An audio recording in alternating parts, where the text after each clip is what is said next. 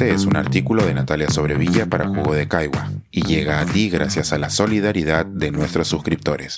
Si aún no te has suscrito, puedes hacerlo en www.jugodecaigua.pe. Una visita que estremece. El viaje a un pasado que aún resuena con fuerza en estos días. La semana pasada tuve la oportunidad en Buenos Aires de volver a lo que fue la Escuela Superior Mecánica de la Armada, conocida como la ESMA, uno de los centros clandestinos de detención más violentos utilizados por la Junta Militar que se hizo legalmente del poder en 1976 hasta dejarlo luego de la derrota en las Islas Malvinas en 1983. El complejo cubre varias manzanas en la Avenida Libertador, una de las más emblemáticas de la ciudad. Colinda con el río la Plata y debe ser sin duda uno de los pedazos de bienes raíces más codiciados de la capital argentina.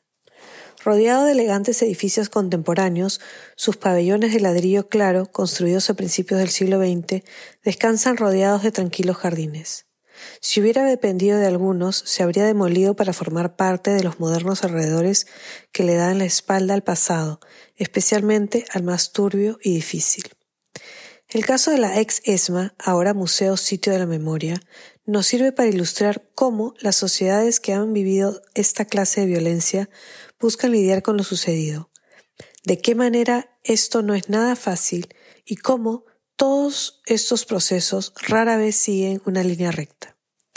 El local donde la Marina entrenaba a sus oficiales era también donde se torturaba y desaparecía de manera sistemática a quienes los militares habían decidido que eran un riesgo para su visión de sociedad. Alrededor de unas 30.000 personas fueron detenidas y desaparecidas en unos seis años. Los centros clandestinos de detención se repartieron por toda la ciudad de Buenos Aires y por todo el país. Y si bien la ESMA no fue el único, fue uno de los centros de exterminio más temibles, donde muchas de las mujeres que llegaron embarazadas dieron a luz en condiciones infrahumanas y cuyos bebés fueron apropiados y sus identidades cambiadas.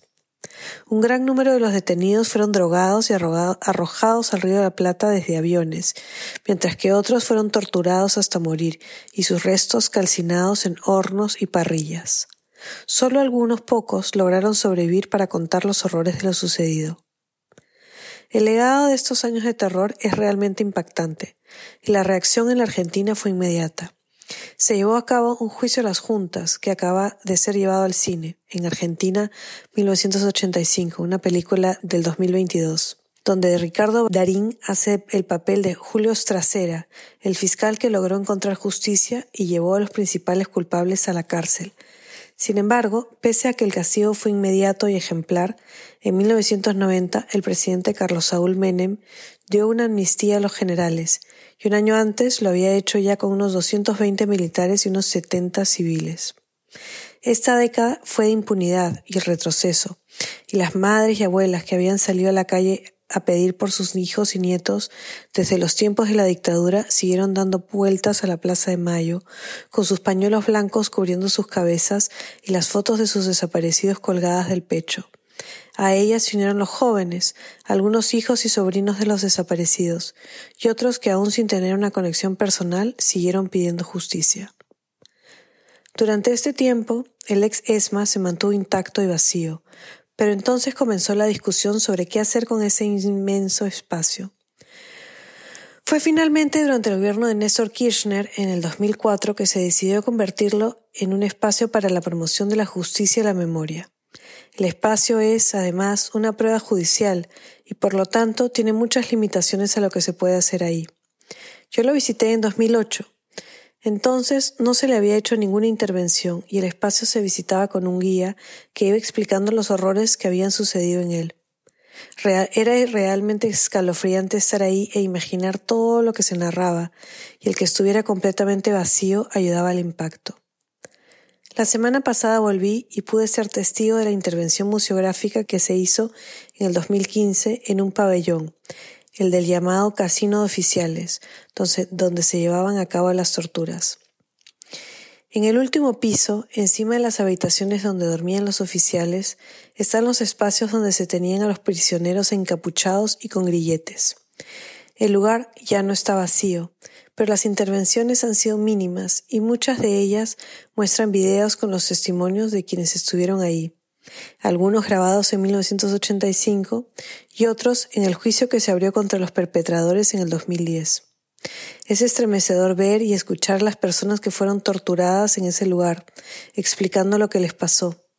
El espacio cobra aún más sentido y uno puede comprender la dimensión del horror. En sociedades como las nuestras, que han visto tanta violencia y donde los vaivenes entre la justicia y el olvido son tan comunes, es necesario seguir recordando lo sucedido.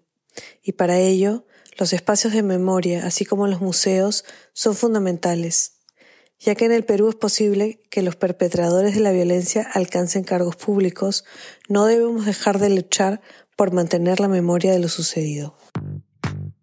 Pensar, escribir, editar, grabar, coordinar, publicar y promover este y todos nuestros artículos en este podcast cuesta y nosotros los entregamos sin cobrar. Contribuye en www.jugodecaigua.pe barra suscríbete y de paso espía como suscriptor nuestras reuniones editoriales.